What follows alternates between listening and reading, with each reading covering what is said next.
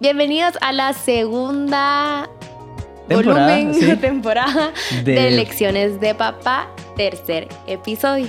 en, en todo así, de todo que te digo para introducir el tema, pero este, el objetivo de esta, de esta temporada es que mm, te encontres con un Dios perfecto, que las imperfecciones eh, de nosotros como papás te, te sirvan para encontrarte con un Dios que es que no se confunde, que es perfecto. Em, el, episodio, el episodio de hoy se llama Las primeras nalgadas de José Juan, que Ya. yo ya le di. Yo Sí. empecé a Yo, corregir ta- a mi yo tam- hijo. sí, yo también le di José Juan, unas. José Juan Diego, Juan Diego no, Juan Diego, la primera vez que le dio el niño ni entendió, entonces eso no, A- sí, más se adelante te voy a corrige y contar. co- tú sabes que está bien corregido porque entendió el niño, ¿verdad? Entonces el niño entendió y ahí les vamos a contar. Antes de seguirles contando qué vamos a escuchar en este episodio, tenemos eh, tres granos de cafés que puedes adquirir a través de Instagram y a través de... Hay un WhatsApp que yo me lo debería saber, pero no me lo sé, pero en Instagram te tira ese WhatsApp y ahí te contestamos y te atendemos y te sugerimos los cafés. Tenemos tres. Eh, un pacamara amarillo honey, está súper rico el pacamara lavado que es de no falla y el catuaí rojo lavado que también es súper súper rico. Así que Dicho eso, les vamos a contar, les voy a contar la primera vez que le pegué a José Juan. Rápido le fui a contar a Juan Ajá. Diego. Y yo también les voy a contar cuando yo le pegué, pero fue un fracaso de corrección. Tampoco entendió, sí entendió, lloró. sí, no, No, entendió sí, re lloró, bien. Pero yo, yo, yo cometí un error. Ahí la a mamá. No, alcahueta Alcahuetísima. tú, mi amor, porque no lo corrige. Y ahí van a escuchar por qué lo corrigió él y por qué lo corrigió. Pero en fin. Y También les voy a contar cómo mi papá ha sido un estorbo. Sí, mi papá ha sido un estorbo. Y la idea de este episodio es hablar de un tema, de corrección. Sí, la corrección, escuchen esto, qué bonito lo que escribió el chini. Dice, la corrección es la acción paternal más mal interpretada desde el punto de vista de un hijo. Que aún no tiene nada bonito, ¿verdad? Pero, pero hay mucha verdad en, en esta oración, hay mucha verdad. Y Juan Diego les va a empezar a contar una historia. Voy a empezar con la siguiente historia, sí. Mi hermano, mi hermano Cachito, me lleva dos años y medio, somos tres en total, está Cachito, estoy yo, está Anita, y tremendos, o sea, sí disfrutamos bastante nuestra adolescencia y le hicimos la vida imposible a mi mamá muchas veces.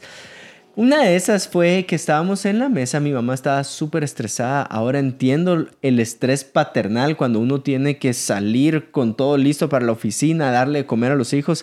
No me imagino cómo sería cambiar a José Juan para irse al colegio o que lo agarre el bus, eh, no sé, o sea, creo yo que sería otro estrés, pero mi mamá estaba en medio de ese estrés paternal. Em, nos estaba regañando a nosotros. Mi mamá en medio de ese estrés, hay veces que nos regaña, no deberían de comer con la boca. Y es como, ¿cómo quieres que comamos? No, no deberían de hablar con la boca abierta. ¿Y cómo quieres que hablemos, verdad? Eh, aparte de esos errores de mi mamá, estaba en medio de este estrés, Dijiste de esos errores. de esos errores de mi mamá. ¿Qué dije? De esos errores. Ah, bueno, como el que yo acabo de cometer. Eh, mi mamá dice, y por favor, me levantan la mesa rápido. Y entonces, levantar la mesa es recoger los platos y llevarlos a donde es el lugar de los platos sucios. Y entonces mi hermano de un lado y yo del otro lado nos hicimos ojos como sabíamos lo que iba a pasar en ese momento. Mi hermano se pone de un lado y yo del otro y contamos uno, dos, tres y literal levantamos la mesa con nuestros brazos y nos empezamos a reír como... "Ah, ja, ja, ja, ja". ah, ¿verdad? Sí. Eh, y a mi mamá no le causó nada de gracia. Dijo, se van al cuarto. Y ella tenía la costumbre de decirnos, me sacan el cincho, el cinturón más grueso que tenga, y los voy a ir a corregir. Y entonces nuestra risa pasó a ser, no, mamá, por favor, no. Eh, no apelamos a su misericordia, igual nos corrigió. Pero hay una frase que usan los papás al momento de corregir, y todos llegan a este momento y dicen, mi hijo, esto lo hago por tu amor, ¿verdad? Esto me duele más a mí que a ti. Y para uno es como, no seas, no me digas mentiras si te duele más que a, ti que a mí, entonces no lo hagas. Y si es por amor, a ver, déjame amarte de la misma forma de regreso. Eh, a lo que vamos es la corrección si es muy mal interpretada por nosotros como hijos, sobre todo cuando esta corrección viene de parte de los cielos. Hebreos 12:4. Dice así, les voy a leer bastante, así que sean pacientes conmigo. En la lucha que ustedes libran contra el pecado, todavía no han tenido que resistir hasta derramar su sangre. Y han olvidado por completo las palabras de aliento que como a hijos, y acá está la paternidad de Dios y nuestra posición de hijos, se les dirige, Hijo mío, no tomes a la ligera la disciplina del Señor, ni te desanimes cuando te reprenda, porque el Señor disciplina a los que ama y azota a todo el que recibe como hijo. Lo que soportan es para su disciplina, pues Dios los está tratando como a hijos. ¿Qué Dios hay a quien el Padre no disciplina? Si a ustedes se les deja sin la disciplina que todos reciben, entonces son bastardos y no hijos legítimos. Mira lo que te da la legitimidad como hijo, es la corrección. Después de todo, aunque nuestros padres humanos nos disciplinaban, los respetábamos. ¿No hemos de someternos con mayor razón al Padre de los Espíritus para que vivimos? En efecto, nuestros padres nos disciplinaban por un breve tiempo, como mejor les parecía, pero Dios lo hace para nuestro bien. Voy a repetir eso. Dios nos disciplina para nuestro bien, a fin de que participemos de su santidad. Ciertamente ninguna disciplina en el momento de recibirla parece agradable, sino más bien penosa. Sin embargo, después produce una cosecha de justicia y paz para quienes han sido entrenados por ella. No me recuerdo la primera vez que me pegaron a mí.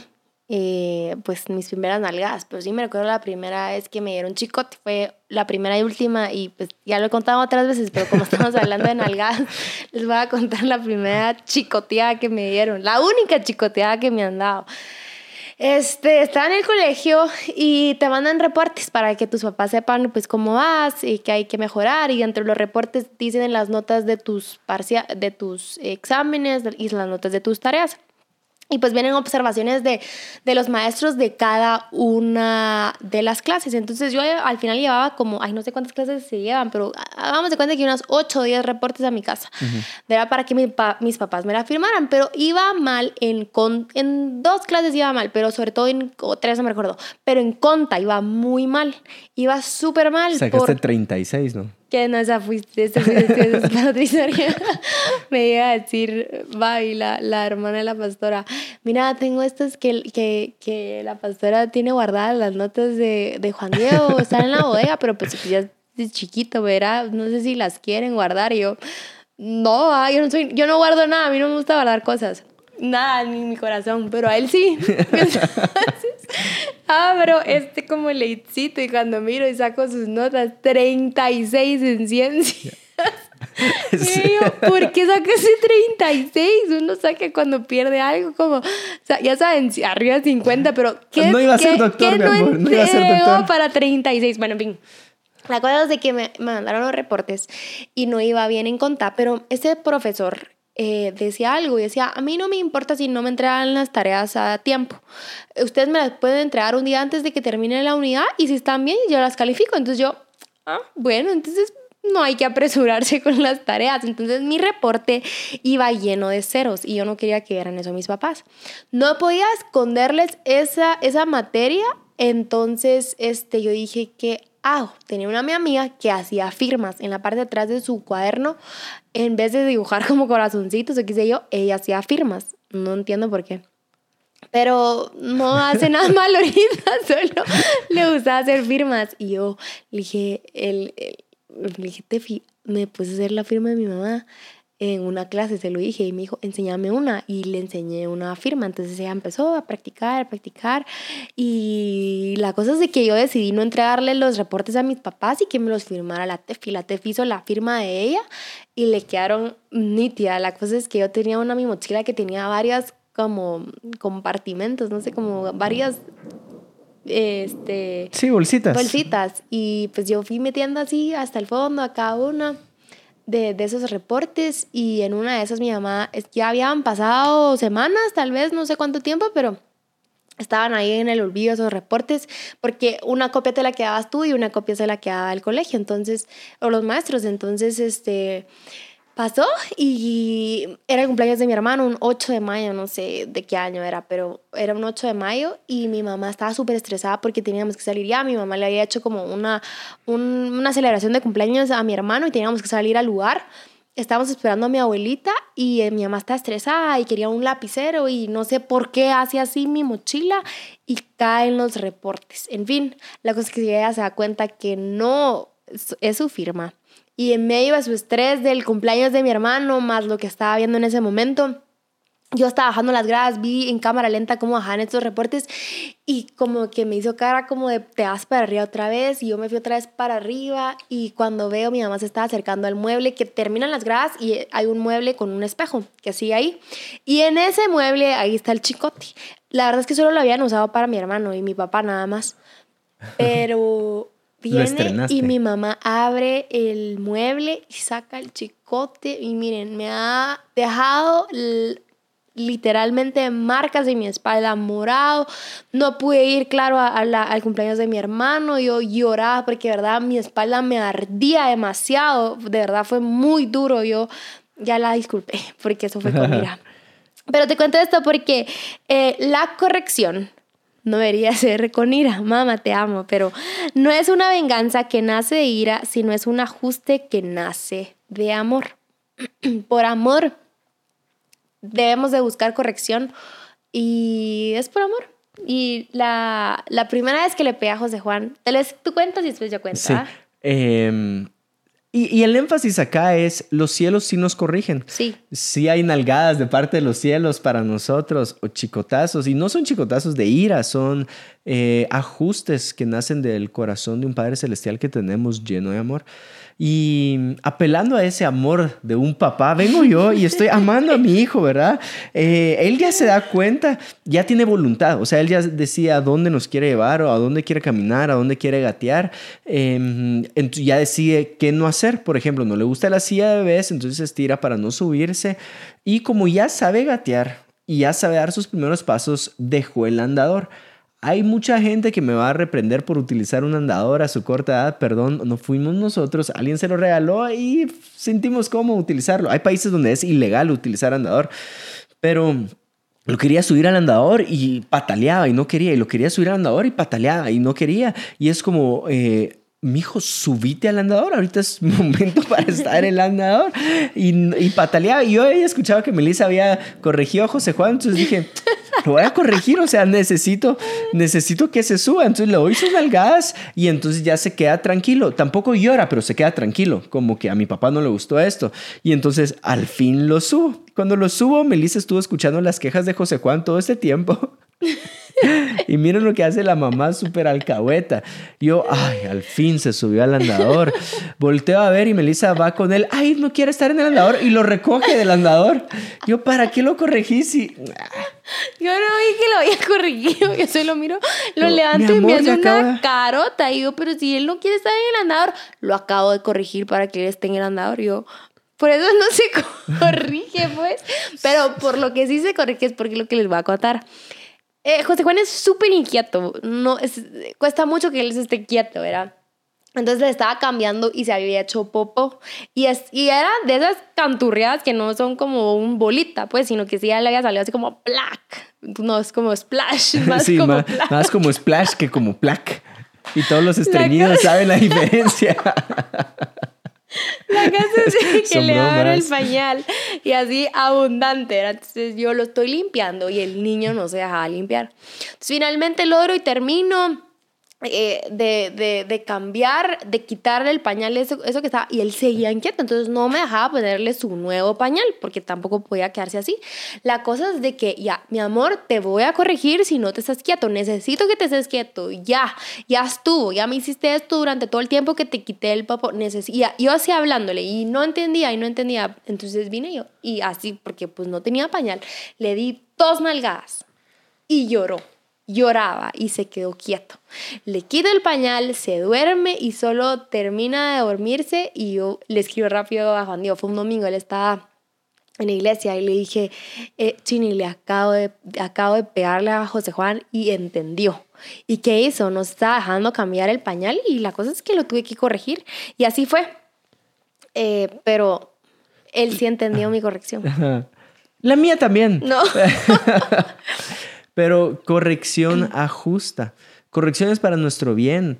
Correcciones para nuestra legitimidad como hijos de Dios. Y es bonito porque Dios se pone en una figura y, y en esta figura no es ustedes hagan como yo. Cuando uno lee Hebreos es yo hago como ustedes, yo corrijo como los padres que están acá en la tierra saben que la corrección es por el bienestar de los hijos. Salomón habla bastante acerca de la corrección, pero algo que me impactó bastante a mí es entender que los papás son un estorbo. Y es por eso que al principio dije, mi papá es un estorbo. Y la verdad es que es como figura paternal, él debe de ser estorbo. Para que lo entendas un poquito mejor, está en 1 Samuel 3.10.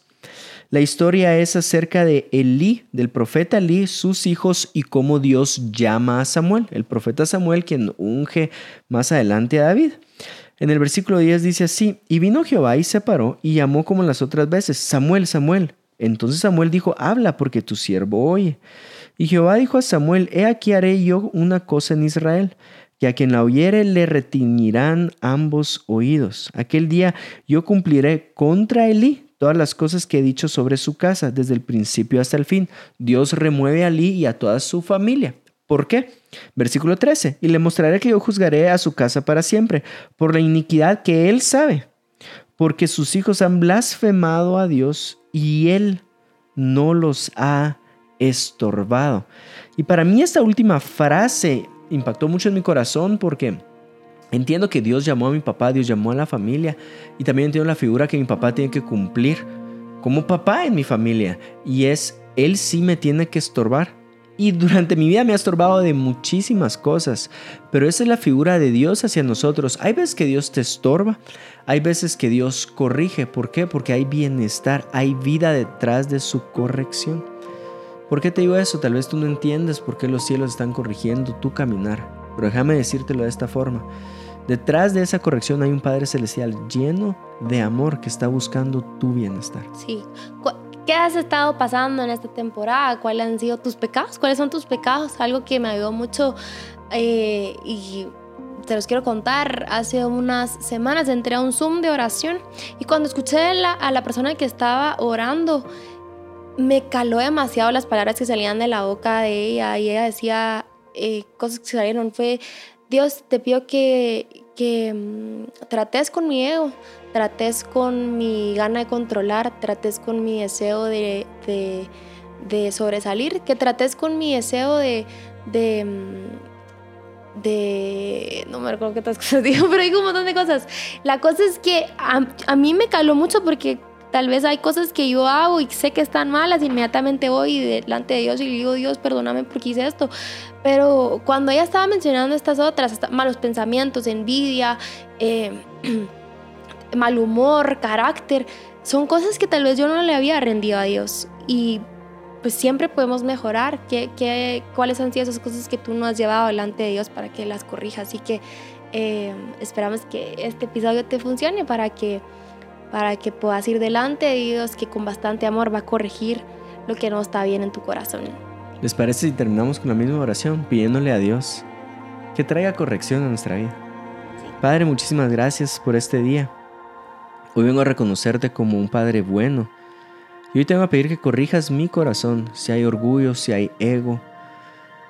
Señor, te pido que traigas la corrección que necesito, si mis caminos están desviados. Te pido que traigas la corrección y endereces esos caminos, Señor. No es agradable, pero sé que la necesito. Gracias, Señor, porque en tu bondad voy a encontrar esa corrección. En el nombre poderoso de Jesús. Amén. Amén.